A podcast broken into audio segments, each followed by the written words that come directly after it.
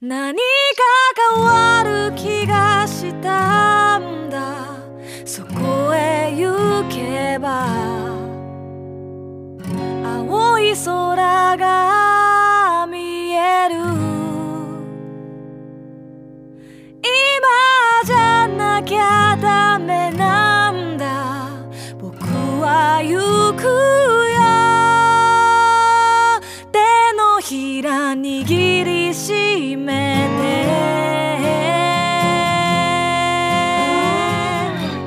てこんばんは実体験のみで構成される旅番組「旅のなる木」の時間がやってまいりました今夜皆さんと一緒に旅をさせていただくのはナビゲーターの菅井清人ですどうぞよろしくお願いしますここの番組では旅という非日常が日常に及ぼす影響について考え人生という旅を楽しむヒントを模索していきたいと思っていますアシスタントにはこの方にお越しいただいていますシンガーソングライターの波平ゆ子です。今日もこの2人で楽しくお届けしていきたいと思ってますよろしくお願いしますよろしくお願いします。明日を思う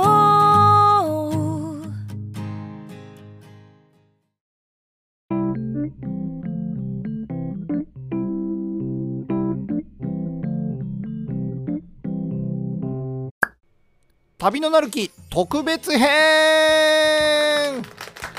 思い出の味国内編パート2ということですけれども波平さんやってまいりました本当ですね。ねこれ前回ね第15回放送の特別編でお送りしたんですけれどもあれから約1年が経ちまして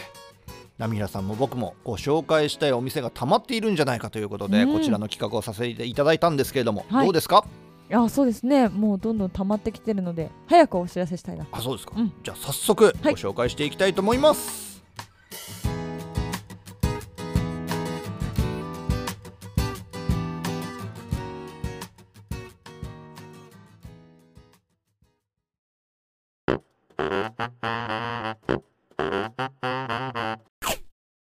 張り切ってまいりましょう。はいえー私からご紹介したいと思います。まずはじめにご紹介するのは箱根にございます百薬という古民家カフェ。え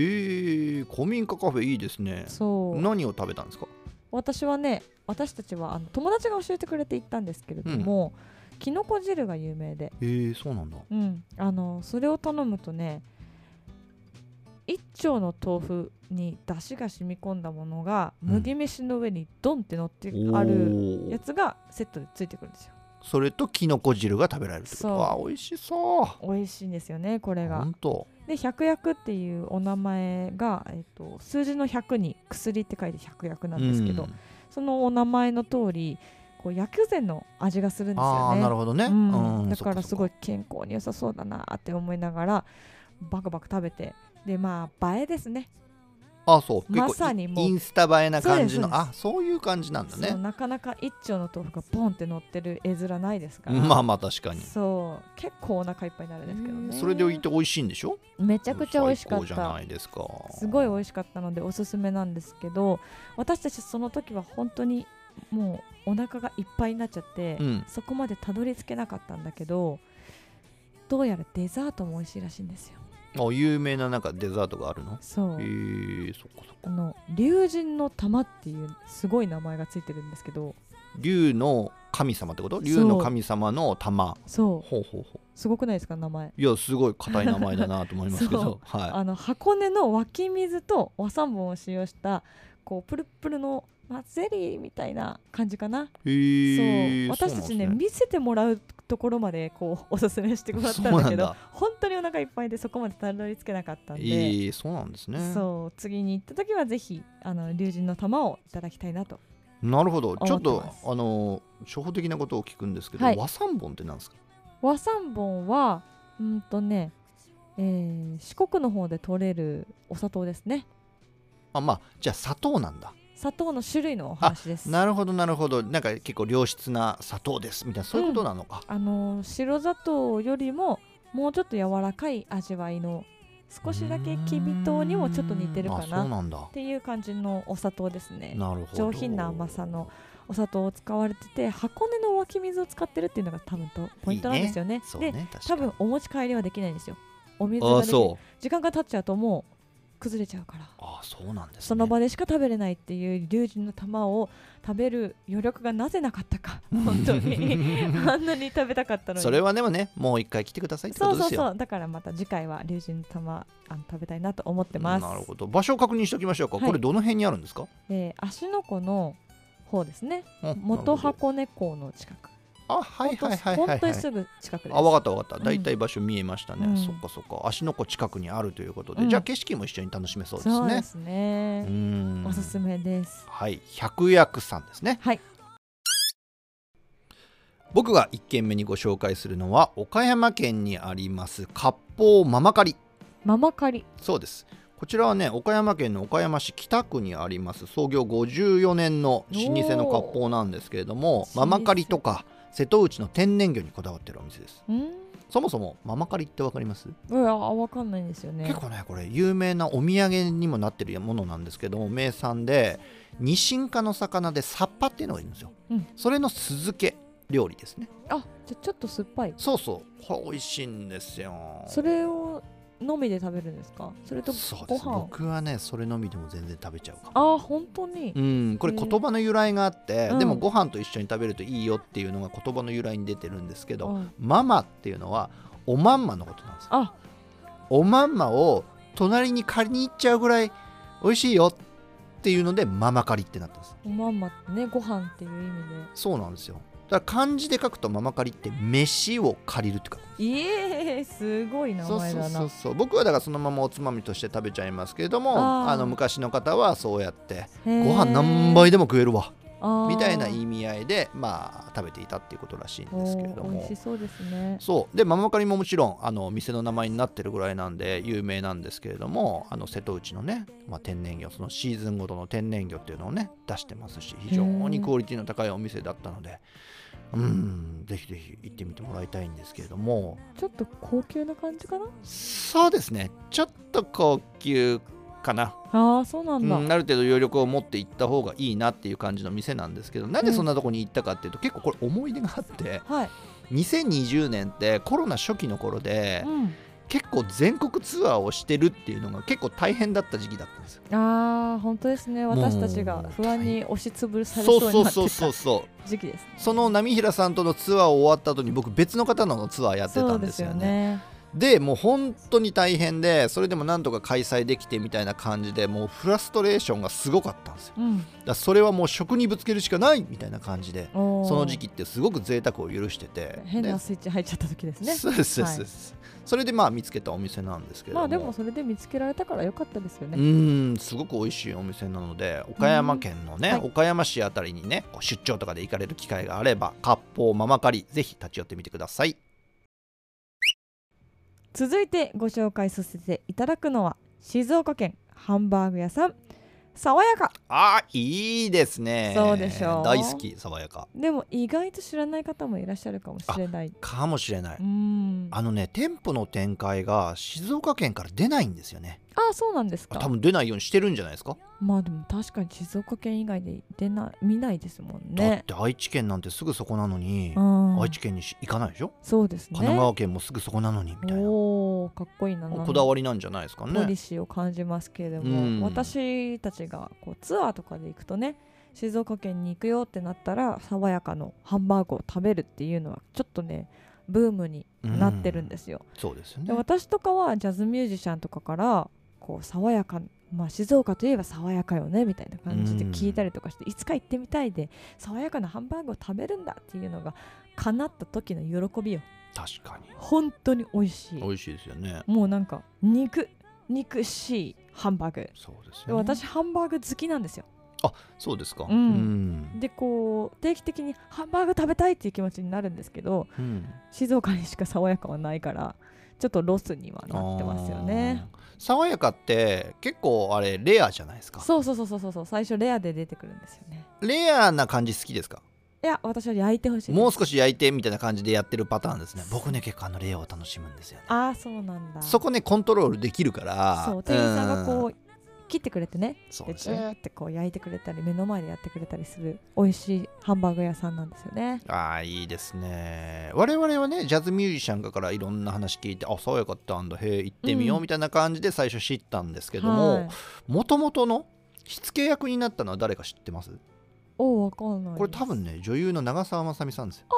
そうなんですかそんそうな有名な方がそう、あの方があの静岡出身であ、ー静岡の地元の爽やかってハンバーグ美味しいよっていうのから始まってるんえですよ。ー、あそうなんですね。そうそうそうそう。ああそうなんだ。でね爽やかって言えばねげんこつハンバーグとかおにぎりハンバーグとかあるじゃないですか、あれの由来知ってます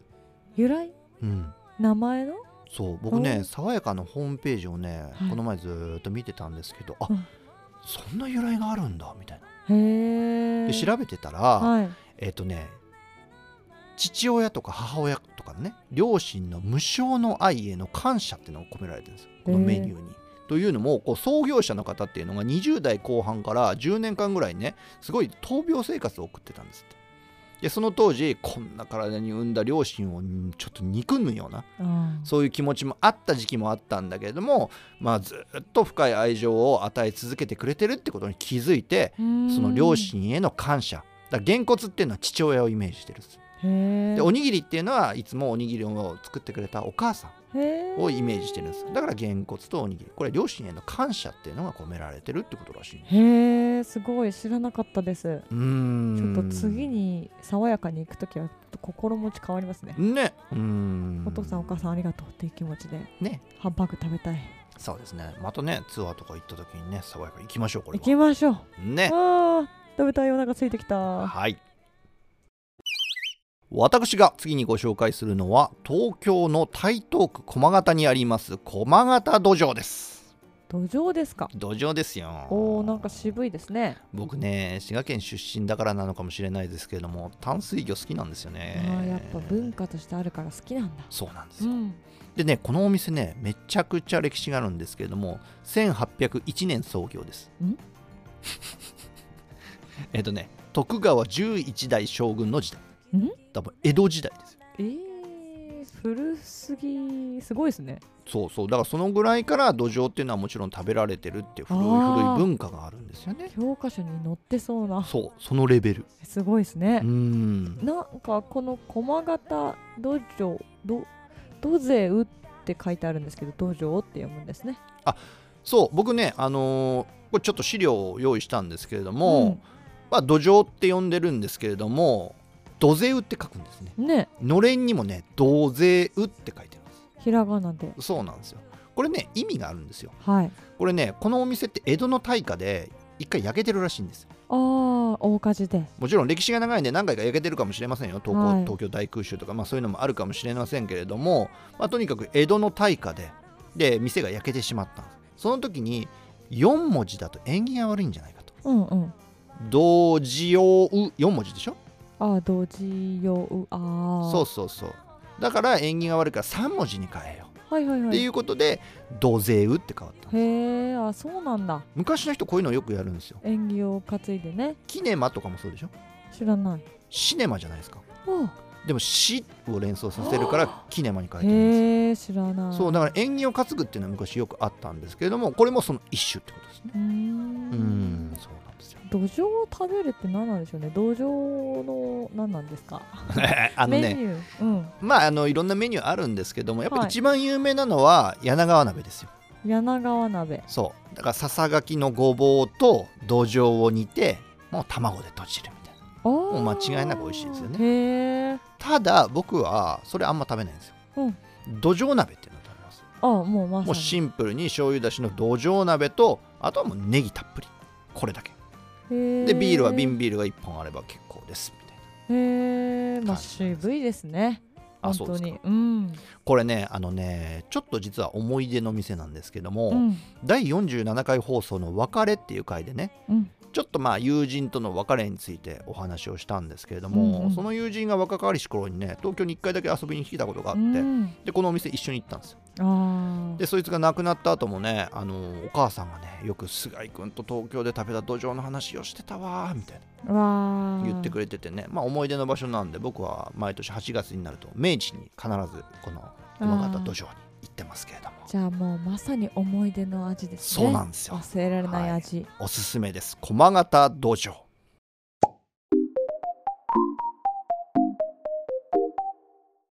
思い出の味国内編パート2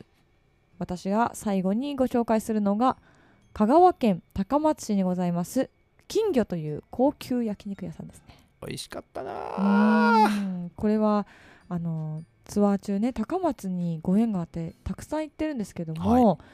高松にね私たちのお父さんいますよね、はいもうものすごく世話になっている方でちいさんって方がおられるんですけれども、その方に連れて行っていただいたんです、ですごい内装もゴージャスでで花咲トロタンってやつがね忘れられないんですよねあれ美味しいですよねそうタンがねすごく美しくカットされてて焼いた時に花のようにこう咲くっていうので花咲トロタンっていう名前なんですけれどもん、、もうほんとその時楽しかったたくまくんも交えてみんなでねそうですね食べましたね最高でしたねねあれねうーんとね2020年の3月の半ばぐらいに行ってるんですようんうんあの時波平愛子ツアーは3泊ぐらい高松にしてそう2公演ぐらいやったと思うんですよ、うんうんでね実を言うと僕その2週間後ぐらいにもね高松行ってるんですよああそれ別の全く別のツアーではい高松に行ってて、ただもう本当にコロナで大変だった時期じゃないですかなんで結構ストレスもあってなんか美味しいもの食べようみたいな感じじゃあでさっきのママ借りのそうパタパターンですーンねそうなんですよ同じようなそれでね時期かな、金魚に行ったんですあ嘘もう一回金魚行ったんですたそっの時たに一人であらららで花咲タンお願いしますってであと違うものを食べてみたいんでシャトーブリアン頼んだんですシャトーブリアンってもう絶対にお高いじゃないですかそうですねまあちょっと高かったんですけどでそれを頼んですぐに SNS に、えー一緒に食べる人募集っつって 載せたんですよ助けを求めるいやまあまあまあ一人でも食べますけどあーうんだけど一人一緒よりもねだったら一緒でもいいじゃないですかそうですねそしたら30分でね高松のナイスなシンガーさんが「私いけるよ」みたいな感じで来てくれおーて一緒に食べましたけどねいやすごいですよねこんななんか離れた地うんで高松でそんなこうパッと来てくれる方がいるとか、うんやっぱり高松というところに縁を感じるんですよねそうみんなあったかいんですよ本当にねうん会いたい人がたくさんいるしまた行きましょうんまた行きたいなと思ったんですけど今回この機会にですね金魚さん調べたんですよもう一回元気かなと思ってうおー そうそしたらやっぱねちょっと閉店されちゃったみたいでマジでそうショックだったんですがでも思い出の味国内編ということでちょっとこれはご紹介ししておきたいなっていうああそうなんだ思い出ですねはいそっかそっご紹介はさせていただきました私たちはあの花咲とロタンを忘れません、か忘れないはいうんえー香川県高松市の金魚ご紹介しました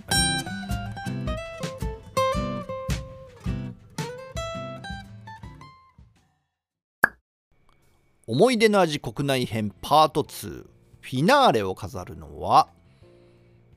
焼肉の名門天壇ですよっ焼肉の天壇もう菅井さんといえば天とのでいうことですよ、はいす、ね、僕だって天壇の公式ツイッターアカウントにちょいちょいいいねされますからねおお公認じゃないですかこ何の公認か知らないですけどそれぐらい天壇も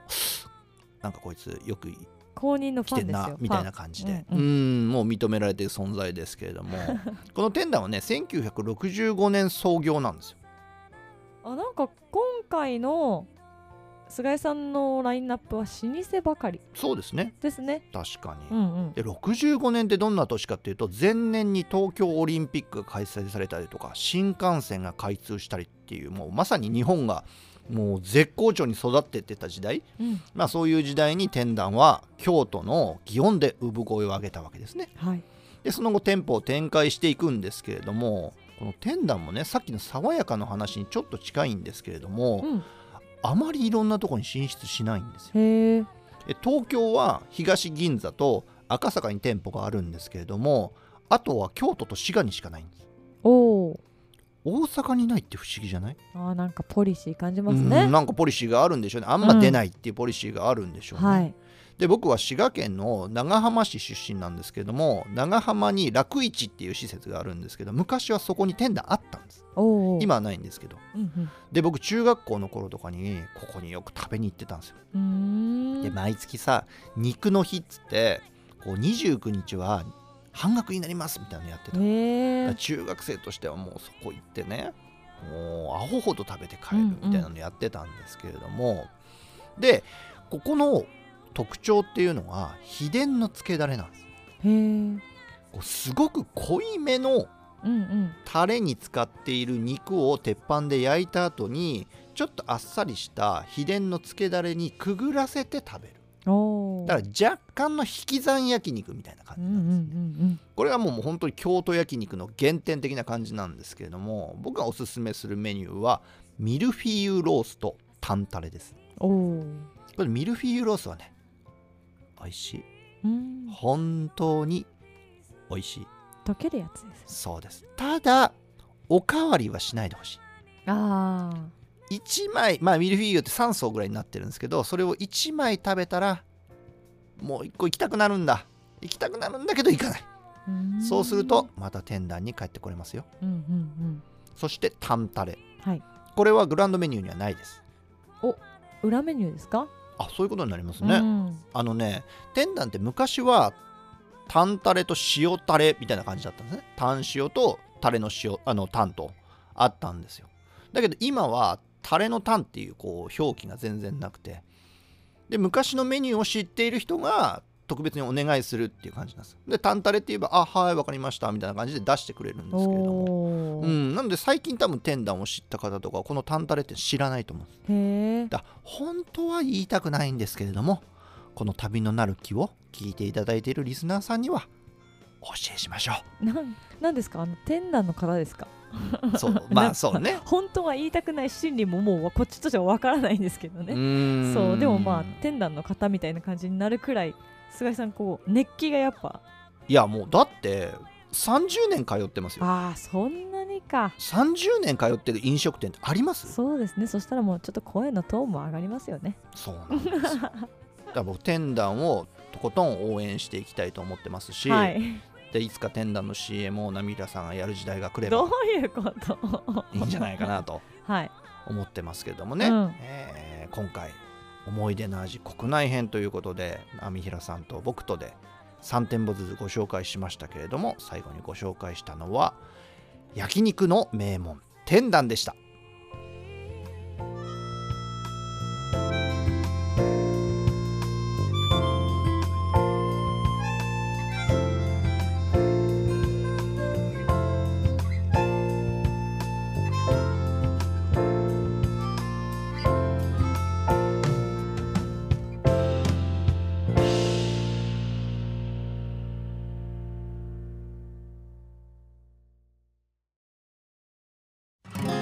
上を見上げたブルーバード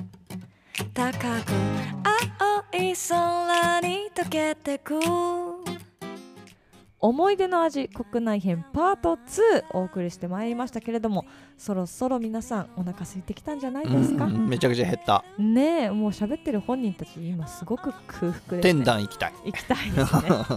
えーもしよかったら第15回放送ノートの方でお聞きいただけます思い出の味国内編パート1もお聞きいただけるとよりお楽しみいただけるかなと思います、そうですね第1回目の方時って結構広範囲にご紹介したんですよねそうなんですよ高松のイタリアンのリベルタさんとか、うん長崎の餃子の川下さんそうあと浪浦さんの弟さんのお店ねそう京都の蘇あ蘇 S 川東はいそう僕2回ぐらい行きましたけどいすごいナイスなお店ですけど、い、ろんなお店ご紹介してますので第15回放送の「思い出の味国内編パート1」もぜひ聞いてみてくださいはい、えーそして次回のテーマは菅井さん何でしょうか次回は「日本人とサイパン」こちらのテーマでお届けしていきたいと思いますはいここまでお聞きくださりありがとうございました旅のなるきはノートポッドキャスト Spotify でお聞きいただけますお好きなプラットフォームよりお楽しみいただければと思いますそれではまた次回お会いしましょうさようならさようなら「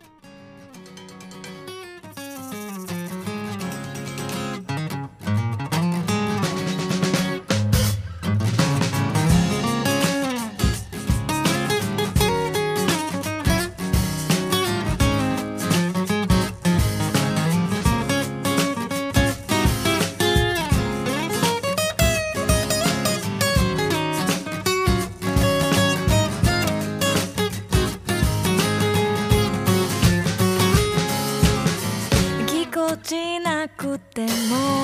間違ってるなんて誰